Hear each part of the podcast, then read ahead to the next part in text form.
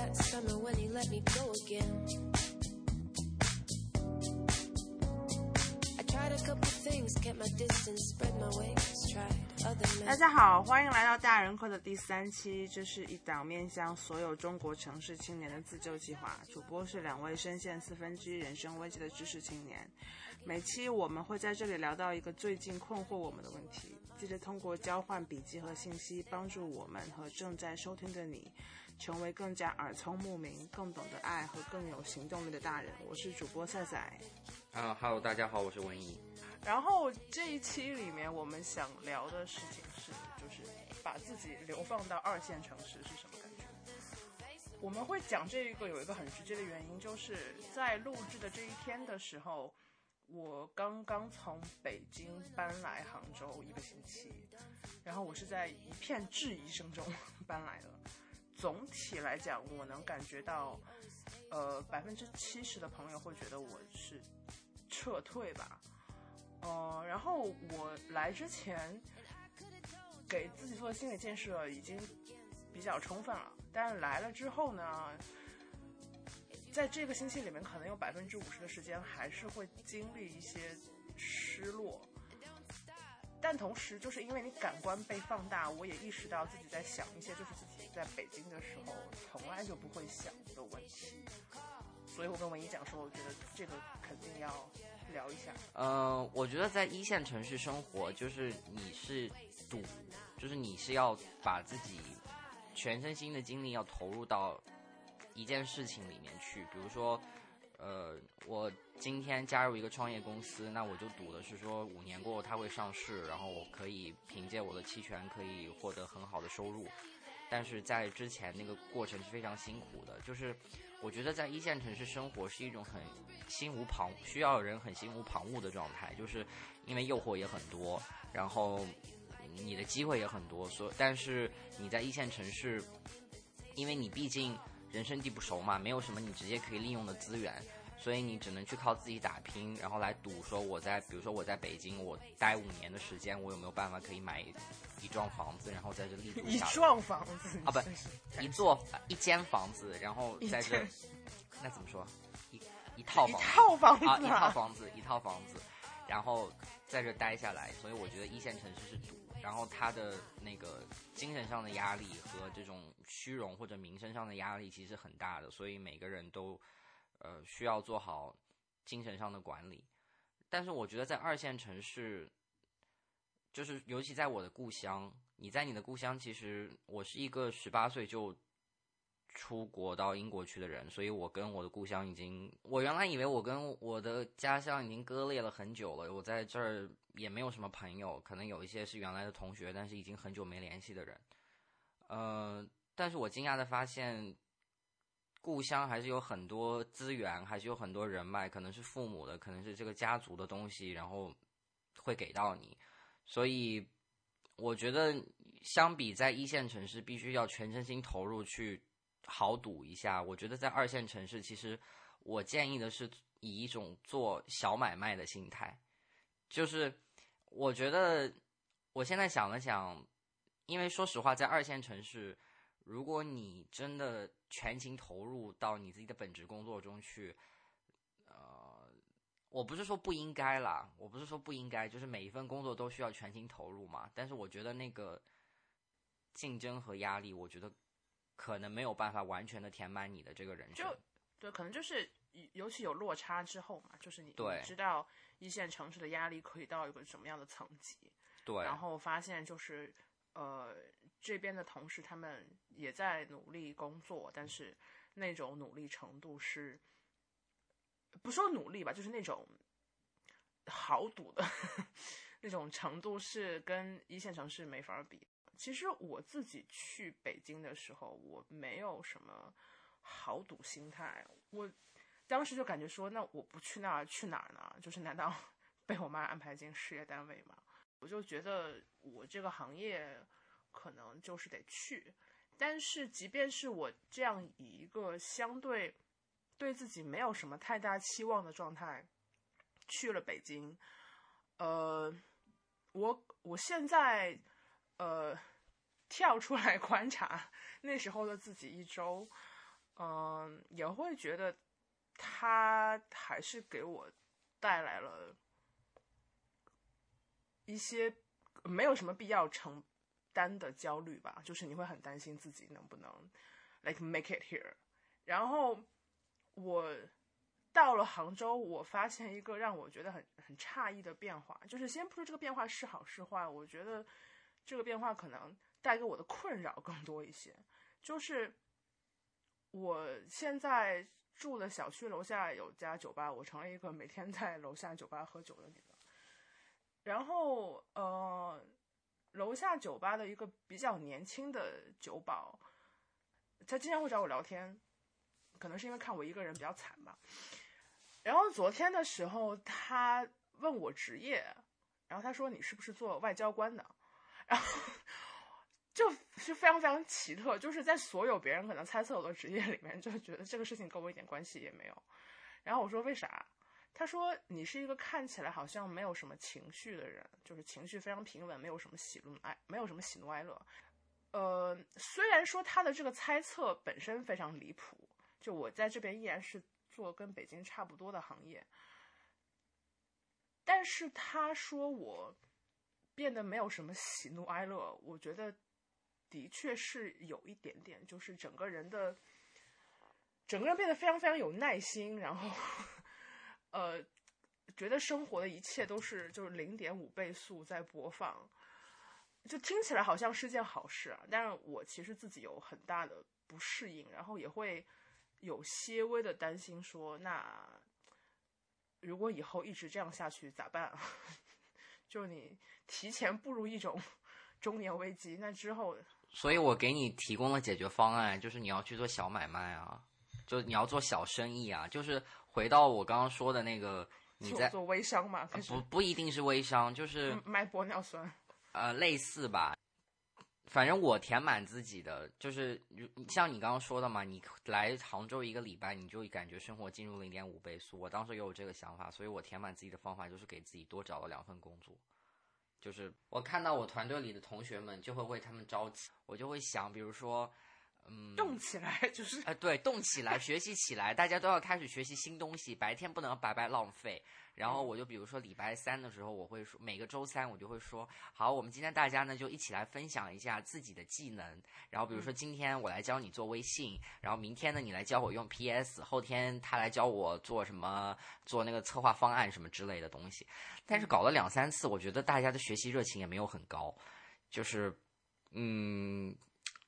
就是这件事儿属于就是我不说，然后就是他们就不会很主动的说啊，他们不会很主动提醒我说啊，这个分享时间又到啦，什么什么什么的，没有。你觉你觉得会是什么原因呢？就是他们的动力不足。我觉得应该还是家庭安全网的问题吧。就是觉得现在也不错，因为说实话，比如说我的老师拿月薪拿四五千吧，然后呃在。素质教育行业这个薪水，说实话就是算正常的，就是算正常的一个水平。然后，然后某一天，然后某个老师跟我请假，呃，请半天假。我说你去干嘛呢？他说我要去买房子，就这样子。就是我，而且这种话我听了不是一次了。或者说我要，呃，对，说他说我。所以你们公司六个人里面至少三个人是有自己房产的，就包括你。啊，对对，不止不止。啊，就是全员都有嘛。啊，类似吧，对。嗯嗯嗯。对，然后那我觉得这个就很能说明问题了嘛，对不对？而且还有一点是什么呢？就是说在招聘的时候，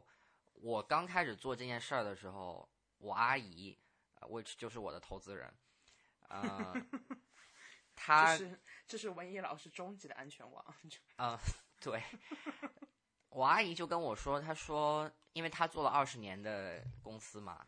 嗯，我在招人的时候，她就跟我说，你不要招外地人，外地人不稳定，你要招本地人。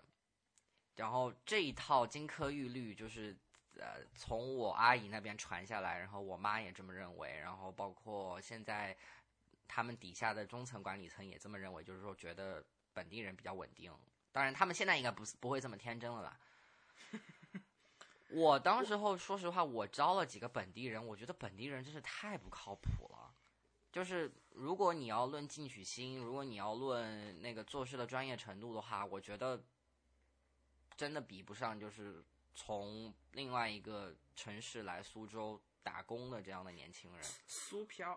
呃，苏漂，对，苏漂，苏漂很多嘛。中国苏州是中国第二大移民城市嘛？是吗？是啊，第一大深圳，第二大苏州啊。嗯，好，对，嗯，所以我现在觉得，所以我觉得就是说，我反正现在还会有这样的焦虑面对他们，就是说你们为什么不动起来？为什么不为什么不要多学一点东西？然后这个是在目前，这个是那个十人管理手册没有办法解决我的这个焦虑。我觉得还有一层可能就是，就你也不知道，就自己去学了之后会成什么样吧。就在北京的时候，那种样板还是挺多的，就是可能不会那么直接说，我只要做了什么就可以成为什么。反正我自己是不接受这一套的。但是，即便你不接受这种就是非常简单粗暴的逻辑，就是那个大环境会让你觉得说，你去学这些东西是就会有用处的。它它会的确会把你就是带到下一个就是下一个阶段，会让你再往上一步。但是在呃二线城市，我觉得杭州可能会好一点，就是就阿里网易在这儿嘛，呃，以及它是一个就是。重商的地方，那重商可能就是增长是一个就是底层逻辑，但是如果在一个不是传统上没有那么重伤的地方，可能可能就是觉得就你看不到那种榜样，就是我学这些就有啥用？就是我我掌握了这门技能，好像 也不会带给我更加丰厚的回报。嗯，因为我今天下午也跟那个小朋友讲，我说如果你在二线城市。生活和工作的话，我说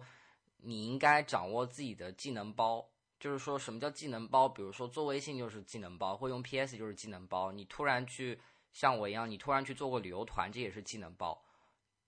然后，那你有这个技能包过后，你再加上你手边这些资源，你就可以很快的去变现嘛。比如说。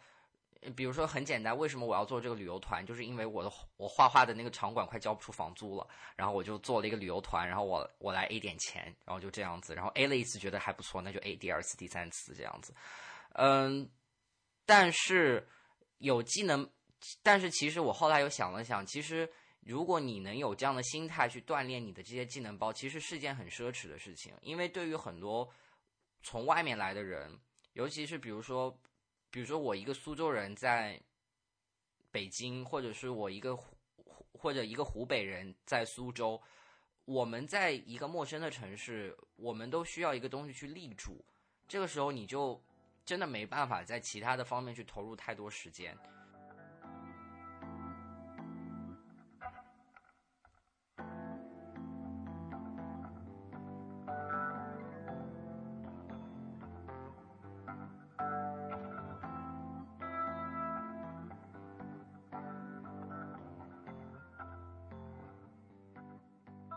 我我现在住的这个房子是我妈给我找的，然后我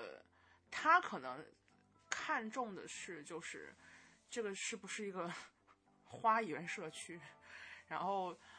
呃这边的物业怎么样，就是以以那种就是温州人的就是对房产的直觉来判断的。然后我跟他跟我说他租了我这儿，他给我定了这儿以后。我就说哦，然后我第一反应是去找菜场，因为这是你在一线城市时候你对二线城市的想象嘛，就是你可以更加接触接触更多的市井生活。但我来了一个星期之后，我我依然不知道那个菜场具体在哪儿。然后我打开美团外卖，我就是你的习惯没法骗人。我现在最先去找的依然还是在北京的那些东西，就是。bagel、红酒、牛排、鸭胸，以及各种就香草，就是这些东西。土不拉几的蔬菜。对，啊，还有就是，其实我很不爱吃的羽衣甘蓝。呃，然后有些东西其实有，但是其实可能就一两家店吧。然后在那个时候会有一点点的失落，就觉得说，哦，我在这边的选择可能真的就在这一方面的选择可能真的没有那么多了，它会减少一点你你生活的便捷性嘛。然后，对，这这是我一个就还没有想清楚的事情，就是，但反正我我意识到，其实我不是一个那么喜欢买菜的人。就我想象中我会很喜欢买菜，但其实其实并没有。笑啥？啊、我刚回家一个月的时候，然后我妈让我去买鱼，然后我好我也是不逛菜场，我是不逛菜场的人。然后哦但那个时候家里对面就有一间菜场，然后我就去买，我就去买就去买了一条鱼，然后那个塑料袋很厚嘛，然后就拎在手上，然后就回家。然后我那个时候想到啥鱼啊？黑鱼吧，哦应该是黑鱼。然后哦，我我在此处中插一句，就是杭州在在这一个星期里面让我非常就是迷惑的一个地方是，就我有时候就是这边的那种半川半儿怎么念半川，嗯，就是这是此处是我的北京话体现，就是给一些事情加一些无谓的儿化音，然后半川半半川就是干拌的面，然后它就是一种介于干拌和炒面之间的一种面。嗯，然后杭州的半川很多时候是会有鳝鱼的，然后我有时候去搜鳝鱼半川，它会跳出来很多黑鱼的东西，然后我就不知道是不是在这边就是黑鱼跟鳝鱼是一种鱼，就是那就是 this is very confusing。我可能过段时间就去找一下为对，希望希望那个听众里面有杭州的朋友可以给你解释一下。对对，就是为什么啊搜鳝鱼会搜出来很多黑鱼的东西，就这两种完全不一样的，都是完全不一样的东西。OK，你接着说，你拎着一条塑料袋，一条鱼，然后那个那里面有水吗？是那种我们小时候就是活蹦乱跳的那种黑鱼？哦，没有没有哦，没水没水，杀好的杀好的鱼。哦，然后，哎呀，我那个时候就一下子想到那个张爱玲写的一句话，嗯她就在她《童言无忌》的那篇散文里面，她写，她说，我引用一下啊，她说：“上街买菜去，大约是带有一种落难公子的浪漫的态度吧。”然而最就是你本人嘛，裸啊 对。然后她说：“然而最近，一个卖菜的老头称了点菜装进我的网袋的时候，把网袋的把网袋的绊子衔在嘴里衔了一会儿。我拎着那湿漉的绊子，并没有什么异样的感觉，自己发现与前不同的地方，心里很高兴，好像是一点踏实的进步，也说不出是什么。就是张爱玲之前写的是什么呢？就是她很爱穿衣服，她很爱花钱，然后但是到后来沦陷区的经经济慢慢紧张了嘛，所以她想去当衣服。嗯、那那么她说我去当衣服的时候呢，我希望我的那个衣服不要被当掉，因为我还是想拥有拥有了这个拥有这件衣服的，就不要被卖出去，就不要被卖出去。对，等有钱了还能再赎回来。对，但是好像这种虚荣的心理又需要有一点点东西来压制或者来补偿一下，所以他就说我上街买菜去有一种落难公子的态度，然后或者说我拎着那个湿漉的绊子，并没有什么异样的感觉。那换言之，就是他以前觉得这件事情就是蛮异样的吧，可能有一点，但是自己又发现以跟以前有一点不同的地方，所以很高兴，是一种踏实的进步。这个是我刚回来的一个对我我我也有那种就是就是这种认知失调，加上说你好像发现了自己更加根本的东西，就是后者是快乐的嘛，但是认知失调是一定会给你有压力的。然后这两个东西混合在一块儿，就会产生一种，就你也说不清道不明的一种一种感觉，就是，所以归结到最后，就只能是觉得非常非常困惑。哦，嗯。因为对自己的自我要求肯定是你不能因为这个地方没有很没有办法很方便的买到牛排，你就对这个地方产生敌意。因为你之前给自己的心理建设说，你你来这边其实是你是知道这一点的，且你觉得这些事情不是非常重要，就是那种呃，在其实，在虽然北京大家都觉得它是一个很土的地方，但是北京还是提供了足够的基建可以。满足我一个，就基本满足我一个对纽约客的幻想。嗯、对啊，但新城国际啊，但就是你走之前，你是跟自己说，哦，这套东西我是可以不要的，就这个事情是我是可以割舍的。但是你真的来了之后，发现就是至少或者说就割舍，可能就是需要一定时间吧。然后你同时你对这个割舍的意愿是非常非常强烈的，所以你不会去说对这个事情有任何的敌对态度，说啊这个地方什么地方都买不到。呃，但是就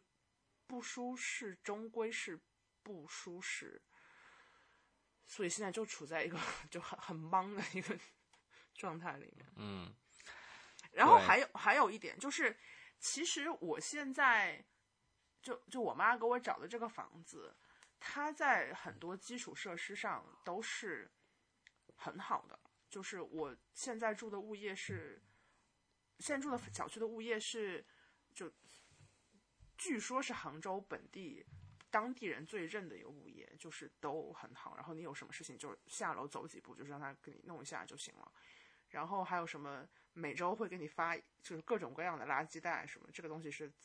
餐厨专用的，然后什么什么什么，呃，然后小区里面绿化植被很好，然后有很多的那种推车，所以你你买东西回来之后，你就呃可以用用推车。然后我的房子是那种没有钥匙的房子，就是你就刷房卡，然后进去之后就都是输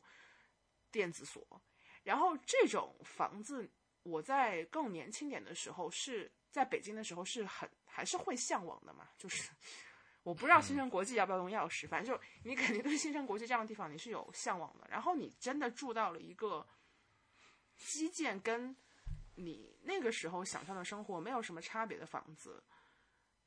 就感觉好像就就也就这样。然后我现在就感觉整个人，一个是非常的 overwhelming，就感觉周围的都是那种非常得体的气定神闲。气定神闲的那种中产妇女，就穿个就是就是 J Crew 的那种 cardigan，然后出去扔垃圾。然后我一个在北京住的那种老的民居，呃，然后周围都是大爷大妈，就往好了一点讲，就是你你的状态很 hipster 嘛。但其实就房子的整个基建都不是很好，然后我已经呃。这个事情我已经可能是内化程度已经比较高了吧，所以你你来了这边会觉得，呃，好像我不是很应该待在这里，这是其中一层。但是另外矛盾的那一层是说，就即便是这样，我依然觉得这边的房子好像在另外一个层面就也不怎么样。然后这可能是跟就是就 location 有一定关系的。就是它毕竟是一个在杭州的房子，它可以所有的基建都满足了，但它依然是个在杭州，它不是在北京，它没有办法作为我的一个就身份证明。嗯，就是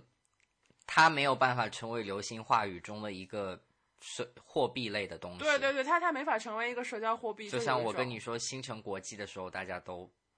对对对，它它是一个它是一个很高的目标，然后你现在真的住到了一个对就跟差不多的差不多的房子里面就，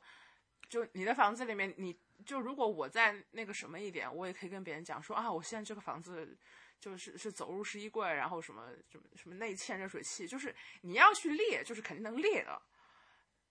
我也怀疑我会在我还没有遇到，但是可能会在某些社交场合里面提到说我的房子有什么好。但你自己实际的感受就觉得，就这都啥、啊，就 非常想回、想回北京的，想回北京的家，就至少那是一个，呃，我觉得这可能因为你刚来，然后因为毕竟只有一个礼拜嘛，所以你还没有就是环境上的刺激嗯。没有办法整把你给填满。但是就是我跟你相反，我还蛮喜欢现在的居住环境跟物业的。然后你你你啥物业啊？万科哦，就他们有啥好吗？就是让你觉得特别特别开心的地方。呃，也是差不多的吧，就绿化不错，然后那个物业的那个工作人员很热情，然后还有什么？你们发垃圾袋吗？哦，那倒不发，那倒不发，嗯那你们真的是，那你们真的是很高级。发垃圾袋没有什么高级，我觉得这是他们企业文化宣传的一部分，因为他们垃圾袋也是绿的，就我们是绿橙。哦哦，绿城绿城，对对，所以所以我现在就是说，如果北京还有一份工作让我去的话，我会考虑一下，因为就是你在那个，就是我现在有自己的卫生间，然后我又是一个极度不喜欢就是干湿不分离的卫生间的人，就是我在北京找房子，我也矫情到就是一定要干湿分离，然后这这种房子在北京肯定很少嘛，但是现在你在，然后我就天天在自己的卫生间里面洗澡，我觉得啊还挺好的，就这样。我感觉我我们说了这么这么这么多，就很容易被人感觉在炫富，但实际上就是我现在的房租跟北京也没有什么差别，可能就多出了那么一点，就是每个月两百块钱的物业费吧，但其实就差不多，就都在就是六千到七千那个区间里面，但是在北京就租的民居，它它地段好嘛，所以 anyway。嗯，我们所以，我们此处要澄清，我们没有在炫富，就是这个地方并没有，并没有那么贵。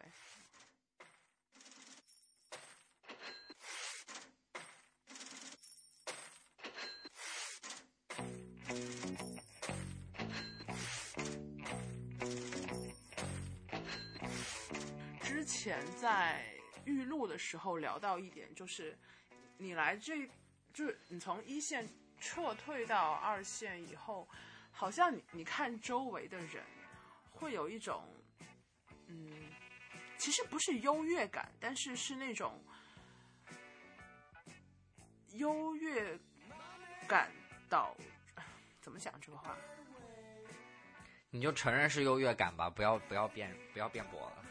就是他会给你感，他会让你感受到。不是因为我我我，因为我觉得优越感这个词它的歧义非常重，就是我我并不觉得就是 like I feel superior，就是他至少我不觉得我在层级上是比谁更高级的，但是，呃，因为你感觉说你是一个从一线到二线的地方，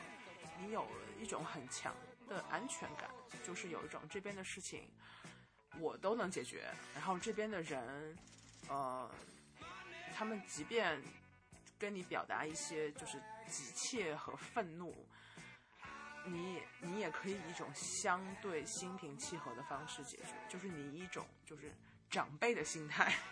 在看他们。对你说你说的长辈心态这个落点是对的，不然的话我要纠正你，就是我我我用我的话来理解一下你的话，就是你会为他们干着急，就是我没有为他们着急啊，我就是那种就是老年人跟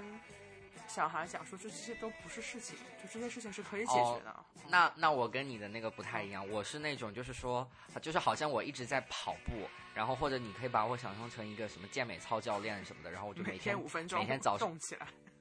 呃对，然后每天早上我就会走入那个昏睡沉沉的办公室，然后就会说大家跟我动起来，然后你就会很失望，然后发现没有人跟着你动，嗯对我会有这样的感想了。但你想过这个可能是就是一线城市在你身上存在的一些余毒吗？啊，就是余毒啊，嗯就是余毒啊，就是人家过得也挺舒服的，你干嘛 就是非要搞得好像没哦，非要就是干再给他们找点事情，好像你现在这样是不够好的。对对对，就是一开始真的是没办法尊重别人的生活方式，就是比如说我有一个员工，他跟我说，他说我每天晚上回去过后，我要跟我妈看电视，然后看啥我就都挺好。电视剧吧，不是不是不是，呃，一年多前了，所以不是都挺好，《延禧攻略》吧，可能是。对，差差我不多。当时就，我当时就好诧异，嗯我觉得你怎么可以自甘堕落到这样子？就回去跟你妈看电视，那个不是应该是那个，呃，这边有点人身攻击啊，就是她是一个在意大利念过书、念过硕士一个女孩子，然后她有很有艺术梦，然后她就是，而且是她属于那种，那是开酒的声音吗？是的，哦，她就很有艺术梦，然后她想做策展人，她要去美术馆。但是当她跟我说我每天晚上回家跟我妈要看电视的时候，我还是会有点诧异，就是你不是很有梦想吗？你不是想做很多事情嘛？那你怎么会就是说你跟我以前认知中的那种，嗯、传统的，嗯、就是比较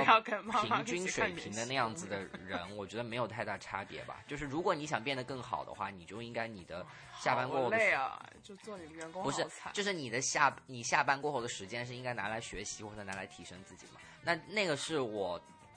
那个是我当时候的焦虑，但是我现在已经不这么想了呀，因为我现在觉得人家跟妈妈看电视挺好的，因为我自己都没有办法有这个有这个体验啊，所以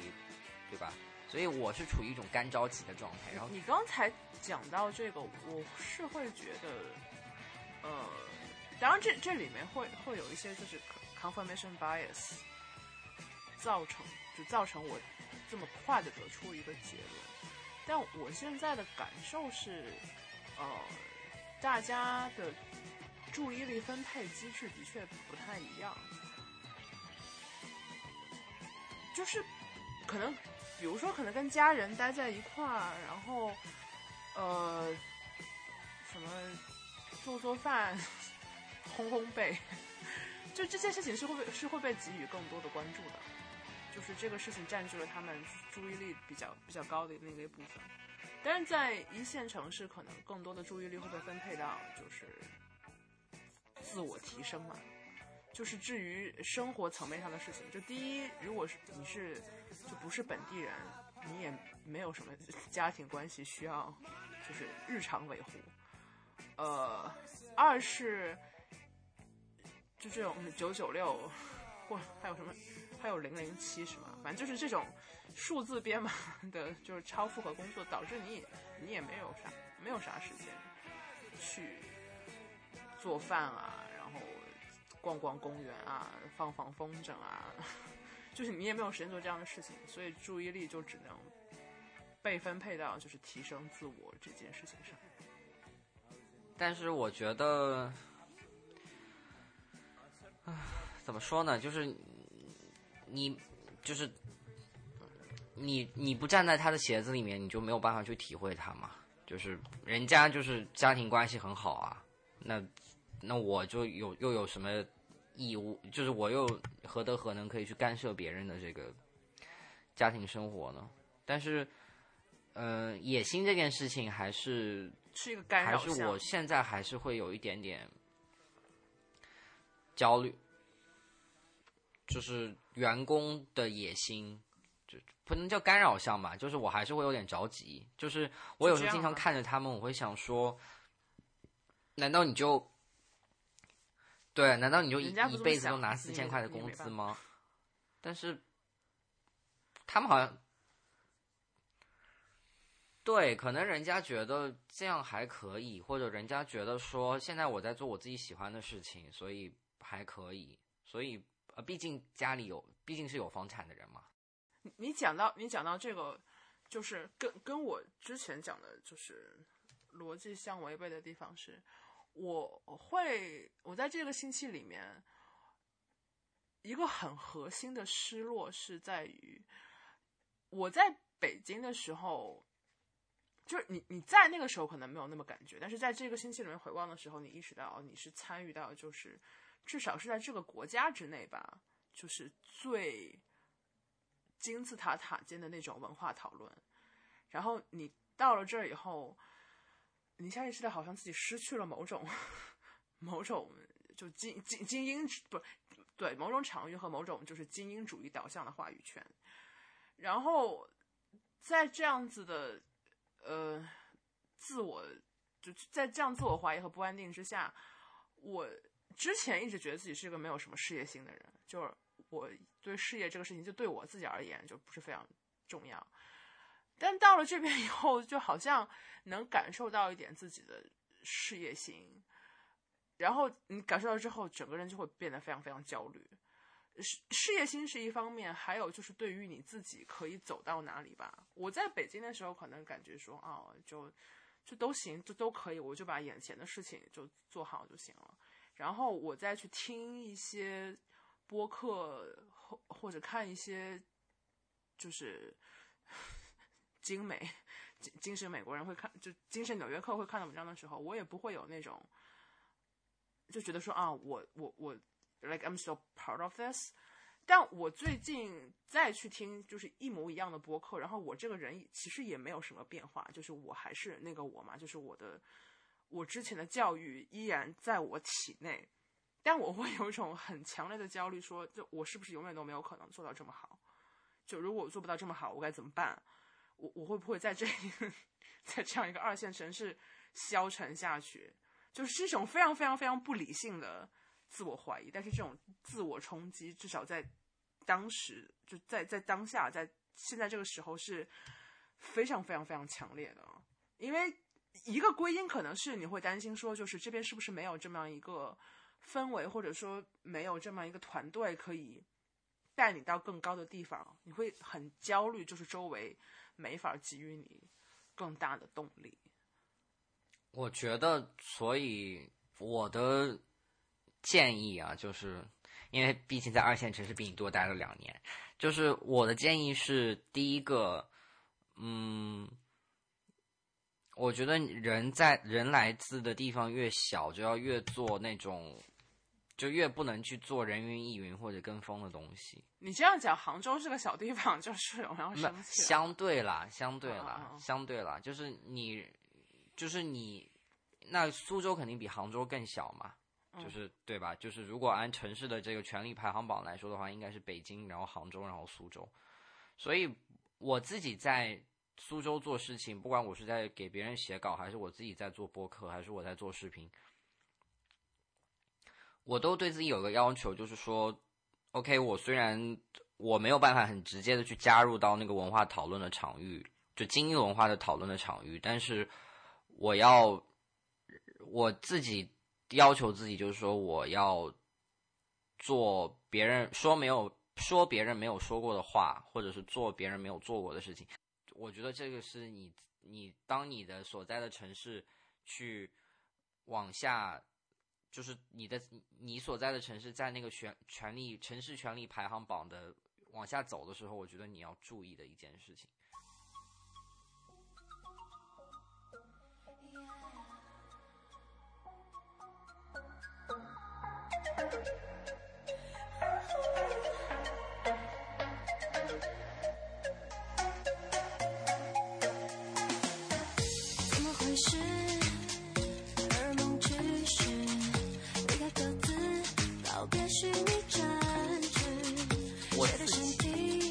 自己对于所谓的小镇青年这个群体，我其实是有一点敌意的吧。就是你的敌意在哪里呢？敌意就是，你可以说是最肤浅的那种原因，就是觉得，就觉得因为教育跟教育跟，呃，天哪，我要用那个词了，虽然你不喜欢，对，教育和品味上的差距吧。哦，嗯。我回来的时候是，就是我当时回来嘛，然后我当时认识了一些我阿姨公司里面的一些员工，然后企划部的员工，嗯，呃，文也是文艺青年吧，就是喜欢去成品拍照，喜喜欢看电影，然后喜欢干嘛的，然后就是你略微的会觉得说，哎，我好像突然到了一个新的地方，我好像有一个人跟我的这个志趣是比较接轨的。但是你后来会发现，就是这这可能是我优越感来的那个地方，就是你会发现，呃，二线有二线的文艺，而且那个二线的文艺是，就是你面对它你会产生优越感的一种东西。就是大家都喜欢看电影，但看电影不太一样。对，或者说大家都喜欢去，对，或者说。所在大家都去，大家都去逛成品，但是具体逛的那个就是 section 是不一样的，或者逛的那个心态是不一样的。比如说，他的心态可能就是说，啊，这本书好美哦，或者什么什么的，或者是今天的这个装置真的好好看哦，什么什么什么的。但是可能我就不太会是这样子的感受，或者就是又是啥感受？我对成品现在成品已经没办法让我就是值得发朋友圈了呀，就是。他刚开的时候，我会觉得啊，真好，什什么之类的，但也就是哦真好，我也不会说你讲你讲到这个，好像就是我公司附近要开，我不知道鸢尾书是什么东西。啊，就你看好，就吃你看吃 Taya 嘛，那个哦日本的那个连锁书店。它它是不是在南京精英也有啊？But anyway，就是我是一个对日本文化一无所知的人。哦，然后这个也是那种就跟成品差不多嘛，就是啊那种，啊呃，就是泛泛东南亚地区，泛东亚地区比较有格调的书店。然后，对，就是我能感觉到、就是无印良品加上茶饮十字街。就我能感觉到，就是我的一些同事还蛮兴奋的，但我就有一种，这不就是一个拍照的地方，就到最后一定会对沦为一个拍照的地方，对，就是就也不会觉得非常非常兴奋。对，然后还有一种原因，就可能是因为我的优越感来自于，就是我觉得这个城市，就是苏州是一个说实话精神生活相对匮乏的城市，然后我就会觉得不能去听评弹吗？啊、评弹是大学的时候在国外的时候会听的东西，这倒是真的。就我这这个以后也可以说一期，就是你为什么要在国外听家乡的东西？哦哦，对对对对，呃，所以他的文艺生活很大一部分都是来都是来自于自然自然景观，就什么花呀、就尤其春天，春天大家都爱拍花，花呀、公园啊，然后什么喷泉啊，然后什么雕塑啊，什么东西之类的。我今天也很开心的拍，我今天我今天也很开心的拍了树，就因为我之前也是个对什么拍自然景观就是很没有就非常瞧不上的人，我觉得这是一种非常舅妈的行为。对，但是我也拍了今天 我今天感就是就就树非常绿，然后你也就天也很蓝，然后就你可以不加滤镜的，就是拍下来就很好看的照片。这事情在反正在北京是很少很少很少少遇到的。对对，然后，但是看到他们朋友圈里面都是花的时候，你又会有一种，嗯、你们就这你们就这样了吗？就是这个就是你们的审美追求。有一点点会为他们感到就是遗憾，就是你，哎呀，你就是没有办法去看很多什么人造的东西啊，或者是你没有办法看到很多什么艺术品啊什么之类的，这会有但这样子的。我我我在这里中插一句，这个就是其实我们之前在预录的时候聊到的事情嘛，就是其实一线城市它给你提供的那种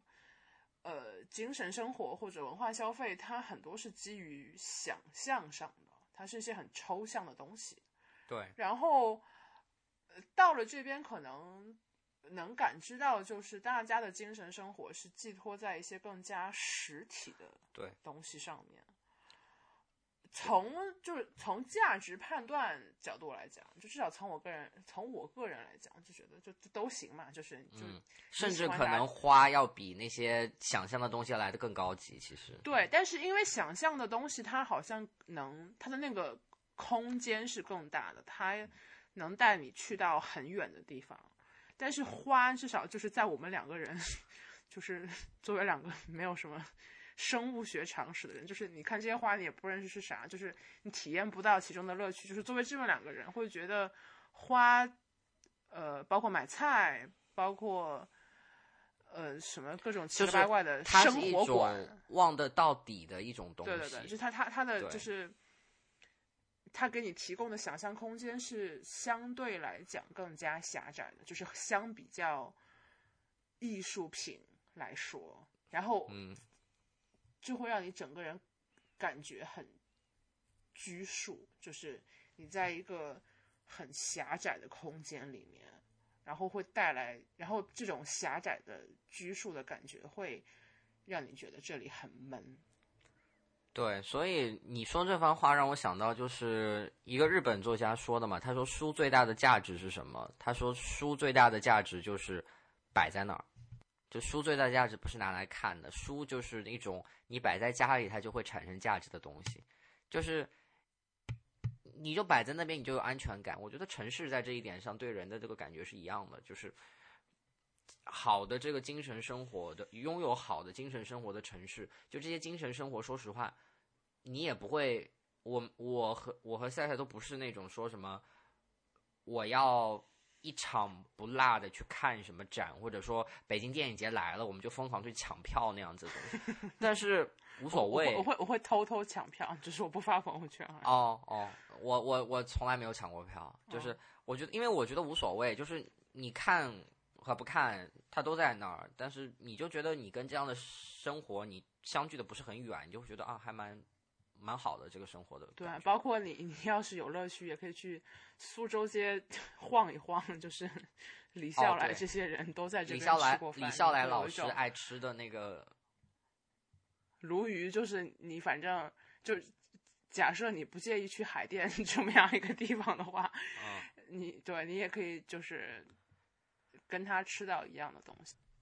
就你你讲到这个，其实很像就是。呃，John Didion，John Didion 写过一篇，就是后来被无数拥有美国在美国拥有文学梦想，然后搬到纽约的人都会效仿的一篇文章，就一篇自述体文章，就是我为啥要跟纽约告别，然后我对纽约又有怎么样的念念恋恋不舍。呃，那篇文章里面讲到的一个点是说，就是我我其实不确定那是不是 John Didion 那篇里面讲的，但是反正。肯定是有一个人，我看到过一篇提到说，就是你在纽约的时候，你自己感觉你是在一个很大的纪录片片场，或者说很大一个电影片场。然后一方面你知道你其实并不是那个导演，你你是在扮演一个很很边缘的角色，但同时你又觉得说，like you are like you are part of this。然后你你这种就是 like you being part of this，又会给你带来某种喜悦和呃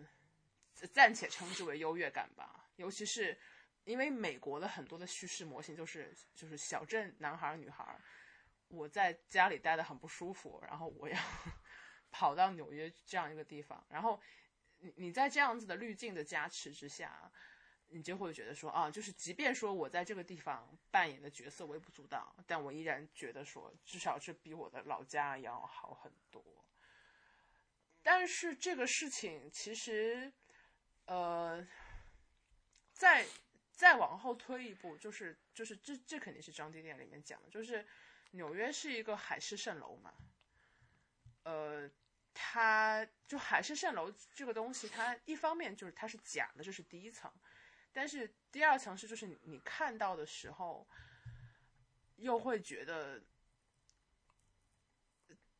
它很像，怎么讲？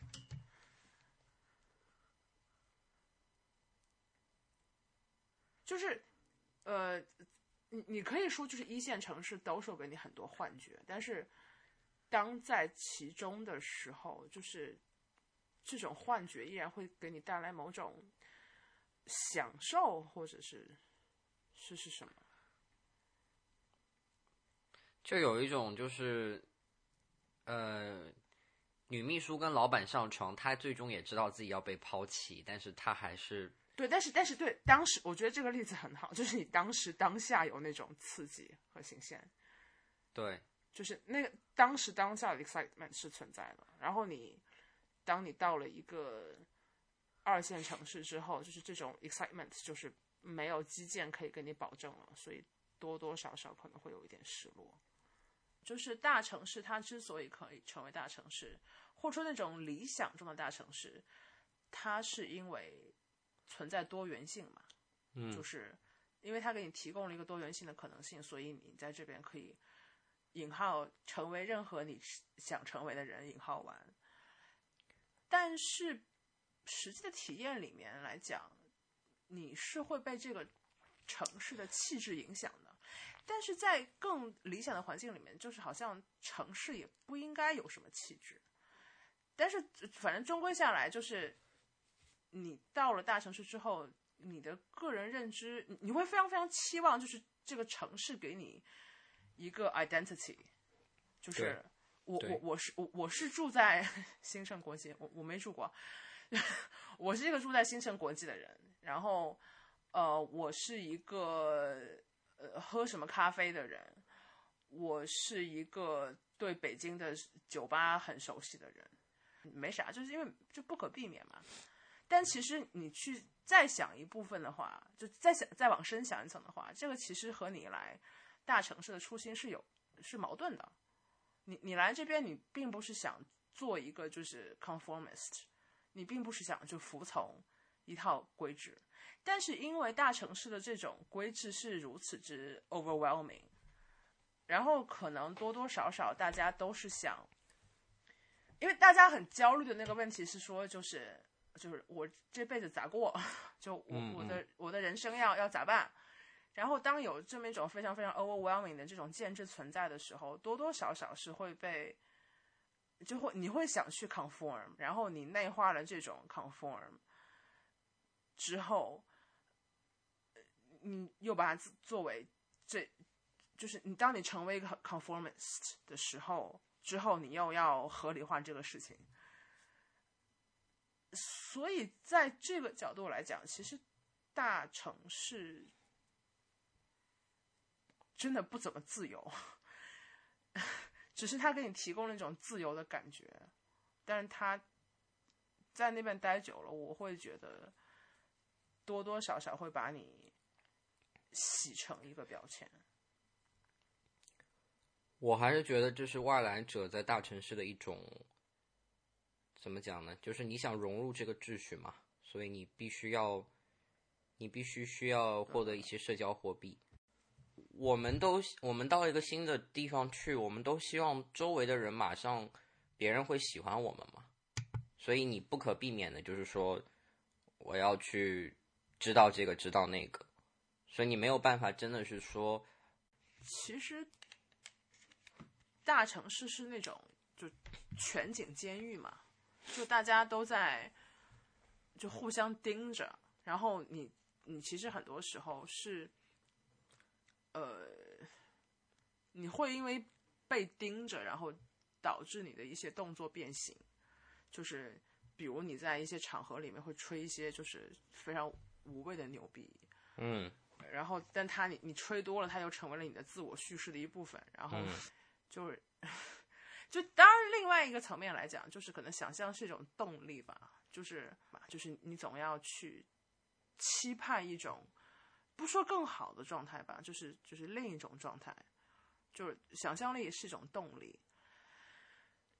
但是，但是因为一线城市那种想象力，其实你退一步来讲，其实不是想象力走嘛。Checklist. It's like, I mean, like maybe it's not a checklist. Like checklist 是你必须要做到的事情嘛？这事情都不是一个 checklist。Checklist 可能还更加。扎实一点。哎呀，我说实话，我讲完这这些话过后，我觉得我肯定会被人攻击，因为炫富太多。不是不是，就是呃，因为我很幸运，因为我的故乡还不错，所以我我可以在这大肆的宣扬说啊，其实啊，我住的环境也不错，或者说我的我家还有关系网，我我姨妈还给我公司投钱了。对对对。就是，所以我觉得会会被人攻击是肯定的啦。但是，但这个就是，但这个就是文艺老师的真实状态，所以他也没法撒谎。对我没法撒谎，就是，我觉得没有必要，就是说，呃，向大家宣扬说什么我在一个小镇上，然后，呃，就像那个那个写江城那个人叫谁啊？何伟啊？嗯，何伟，就是。已经没有办法，但是何伟的书我一个字也没有看过。哦，OK，我觉得像再像大家现在这样子去，再向大家去宣扬，比如说何伟的那样子的，比如说我是一个纽约客的记者，然后我跑到一个重庆的小镇上面，我去教两年书，然后我的内心，不管是我的内心还是我观察到的东西，都让我精神非常富足。我觉得我没有办法再去向大家去讲。就宣扬这样子的榜样，我单纯是想说，就是你想你现在在一个偏，就是不管在哪里，你想做一点点成功的事情、有建设性的事情，你已经很难，就是做到心无旁骛，就真的是没有人干扰你的去做一件很伟大的事情出来。所以我自己，所以我不会把他作为一个很大的榜样。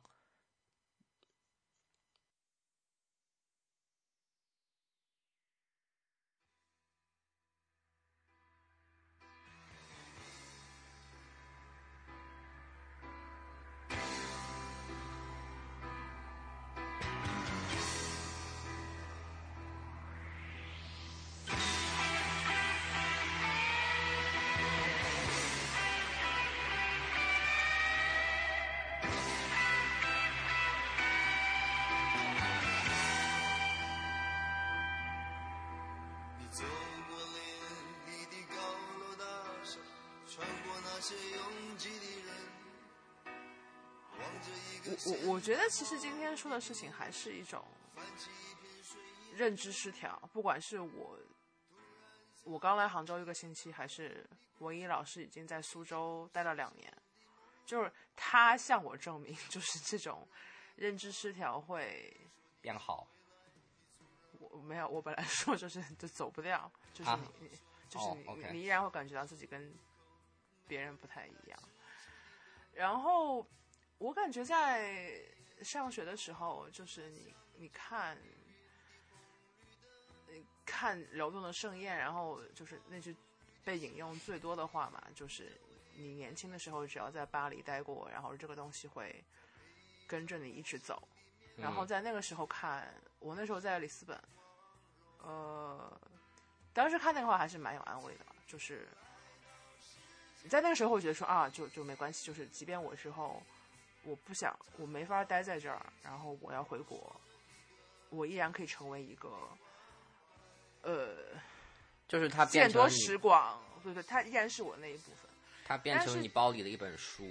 有对点像。但是但是其实这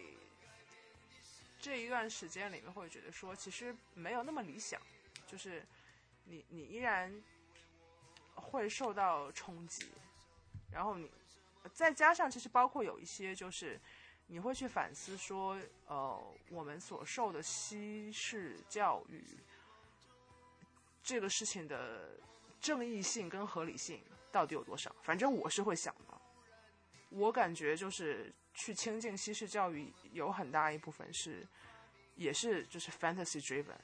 它其实跟你自己这个人本身是脱节的。你可以在基本上任何场域被人认为是一个很就是被镀过金，然后看起来是一个见多识广的人，但是你知道那个不是你，就是你不是这样子，所以这也是我当初来就是最后决定从北京到杭州的一个呃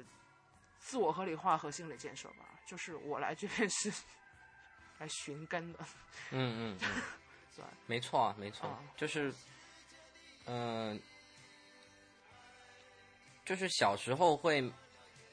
小时候尤其是刚刚到出国到国外那段时间吧，就是我那时候对于自己的就是所来自的地方，就是那个好感真的很有限，就是。为什么我读的是这样？我前十八年我读的都是什么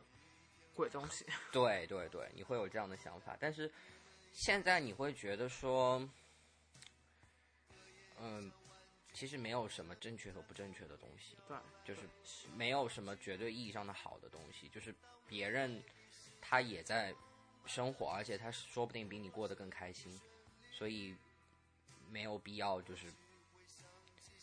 判断说就是谁更高级对，没有必要判断谁更高级。所以，我们为什么会有这样的思思考？就是说，当我们从一线城市到二线城市，然后我们的心态上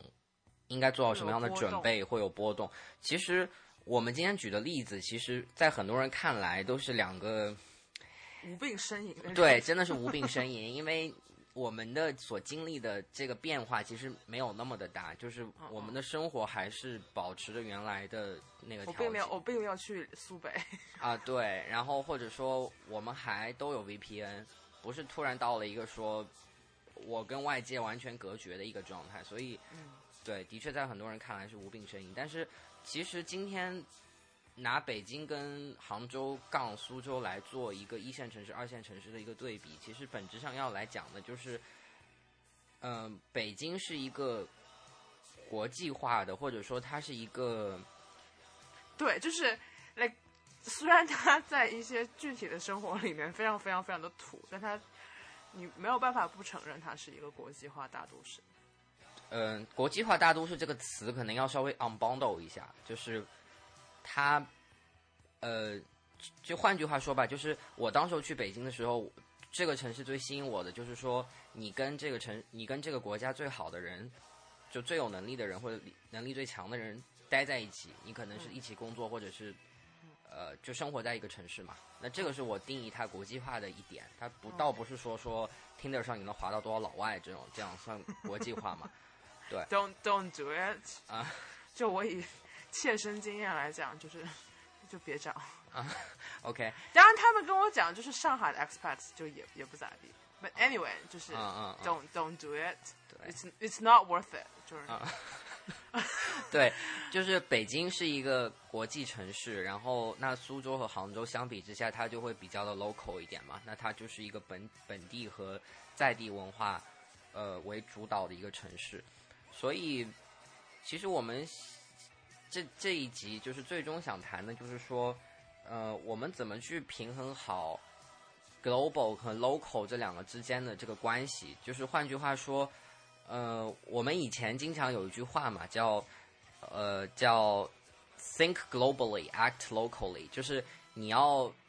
有全局化的这个想法，或者说你要站在你要做一个世界公民，像世界公民一样的看待问题，然后你再去根据你的这个所在的这个地方，你去做相应的行动，是我曾经的信条之一，就是我觉得。呃，每个一个人可以做出的最好的作品肯定是普世的，但是现在我们发现，也不是我发现了，就是我那天听那个 Jane Goodall，就是他是一个很著名的一个动物学家，就是他最有名的事情就是他六研究黑猩猩。对我那天听他的一个访谈，他就说了一句话，他说我们以前都被教导说你要 think globally, act locally。但是你有没有想过这句话可能是错的？因为我们现在在的这个世世代，就是一个你很多事情如果往 global 的层面上去想，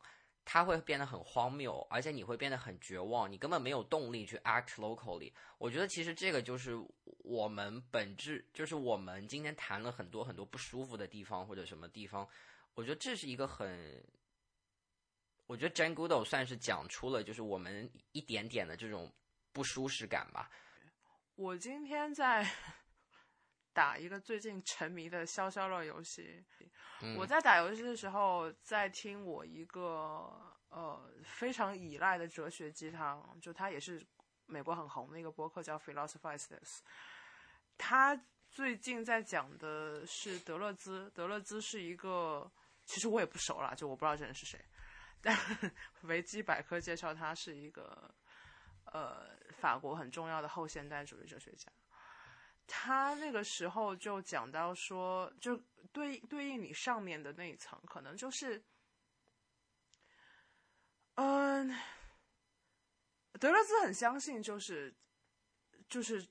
城市也好，或者是世界也好，它是一个处在永恒变化的状态里面。然后大家应该花多一点时间去适应这种 chaos 和这种变化，而不是在其中寻找到一个规律，然后说啊，我就是这样了。所以这也解释了一部分，就是我在北京的时候看到某些呃，就是 贵圈成功学的东西，不是就 VC 圈的人，我不是成功，就是那种他们说啊，我们要深入基层。呃，我们要了解就是下沉市场是怎么样，但是其实你去看他们最后写的文章，依然是说啊，我我我在被一种 confirmation bias 的驱使之下，呃，我在这边找到了一些所对应的素材，然后再把它反推回来。然后第一是在感受上是非常非常 patronizing，就感觉是你是乾隆下江南，我去视察一下地方是什么样的。然后再倒推回去，其实那个逻辑依然是错的，因为你本身是带着预设去看的，就是这边是一个什么样的什么样的地方，可能比如说法治不太健全啊，没有什么进取心啊。我觉得他一个是就是你你其实并没有在真的收取信息，就是因为你你从一个自上而下的状态来看的话，其实你也你也收取不到啥信息，你就是在找素材，就跟我们写新媒体文章的一样，这也是。北京的一种城市，其实就是你总是在想了一个，就是这个事情能不能 work，这事情是能不能成。呃，这个事情在工作里面肯定没有什么问题了，就是我我也觉得大家应该以一种就是解决问题的心态去工作。但是如果把这个事情带入到个人生活里面的话，就总是去想说这个事情可不可以这样，能不能成，这事情是不是对的，是会错失很多机会的。就是你的 identity 其实不是通过我给自己立一个人设，呃，然后我去丰富这个人设，就还总归还是要接触更多不同的东西，你才能对这个世界体验更多吧。就所以啊，所以那个 Jane Goodall 他最后提出来他自己的解决方案，就是他其实就是把两个词调了一调，他就说我们每个人要 think locally, act globally，就是嗯这这个话本身它背后有很大的可以解释的余地啦。就是首先什么叫 think locally，就是先去从你所在的这个社区、你所在的城市去想他们一些问题，他们怎么解决问题的方法因。为因为一线城市的核心逻辑是更更高、更快、更强嘛，就是我我要做大，就是你想的事情，第一反应是我怎么把事情做到更大，而不是说，呃，现在的眼前的事情我可以怎么就把眼前的事情做好。你总是在想说，呃，要要冲击一个更大的目标，然后当你的注意力分配机制是这个样子的时候，你注定注定会有失落，就是因为你达不到你自己的目标嘛。第二是可能，呃，会错过一些眼前的事情。对啊，对啊，所以他说，所以 Jane Goodall 讲的 think locally，我觉得是这个意思。那什么叫 act globally 呢？就是 act globally 这里面肯定省了一个，就是 act locally and globally 嘛。但是他所谓的就是说，你做你要在本土的层面上做事，呃，你对不起，你要在全球化的层面上做事，那这个的前置的第一点肯定是 locally 嘛。但是我觉得他的什么意思呢？就是说，嗯、act globally 就是利用你现在所有的这个工具，你现在所有的这个资源，就像我我们现在所现在在讲的这些东西，我觉得其实就是 act act globally，就是嗯、我们在做的事情是充分啊，这样说好为自己脸贴金啊，就是我们现在做的事情都就是公子了，就是不用都落难公子了，不要害怕自己贴金。嗯，就我们现在做的事情也是，就是在一个，就是我们从自己的日常生活中得到经验，或者我们从自己的所在的城市得到经验，但是这个事情最后它的作用不会只在这个城市去发生，它可以可以去影响更多的人，所以我觉得这个是一个呃很好的这样子的一个。不能说价值观吧，它是一个很好的一个处事的哲学。我觉得大家可以，呃，有事儿没事儿的话，去看看那个 Jane Goodall 老师的这个书。对呃，我们第二期就到这里啦。你可以在我和文怡的社交网络找到这一期相关的推荐和链接。虽然我们这一期哦还是推荐了一些东西的，嗯，在微博搜索“爪赛赛”可以找到我。爪就是百爪挠心的爪，赛是比赛的赛。这次不说一颗赛艇了。因为今天说了很多就是就 status game 的事情。OK，好。然后你也可以在我推特上找到我，然后我的推特名字是我的姓名的拼音全拼 W W E N Y I J I，然后同时我们还有自己的网站 Grow Up dot Rocks，就是 Grow Up 就是长大 G R O W U P，然后 Rocks 就是 R Rocks O C K S。两两个手指举举出来的那个表情。然后这个网站是文艺老师非常非常用心做的，因为我对这个事情 我对这个事情也没有任何参与，但是呃，可以去看一眼，我觉得还是蛮厉害的。嗯，其实就是对，然后最后就是推荐你用泛用型播客客户端，包括 iOS 自带的 Apple Podcast，然后还有 Castro、Overcast、还 Pocket Cast。天呐，为什么都有那么多 Cast？还有那个我们现在也上架了 Spotify，然后最后也欢迎你用 RSS 来订阅我们的那个播客。然后我们目前没有上架任何的墙内的平台，一方面是我有点懒，因为我觉得不能自动从 RSS 抓取这件事情设计的非常不合理。其次的就是，呃，也是一些审查的原因吧。总之，我们现在主要还是以这个泛用型播客客户端为主。你在你在第二期就把自己的节目定性成一个重点审查对象，呃，但是审查这个的人工就是消耗一点他们嘛。对，嗯嗯嗯，好。还有，我我刚刚咽了一下口水。哦哦，哎，呃，如果你喜欢这期节目，希望你能在收听的平台留下好评，这个事情对我们真的非常重要。好啦，今天就到这里啦，大家明天好心情，拜拜。拜拜。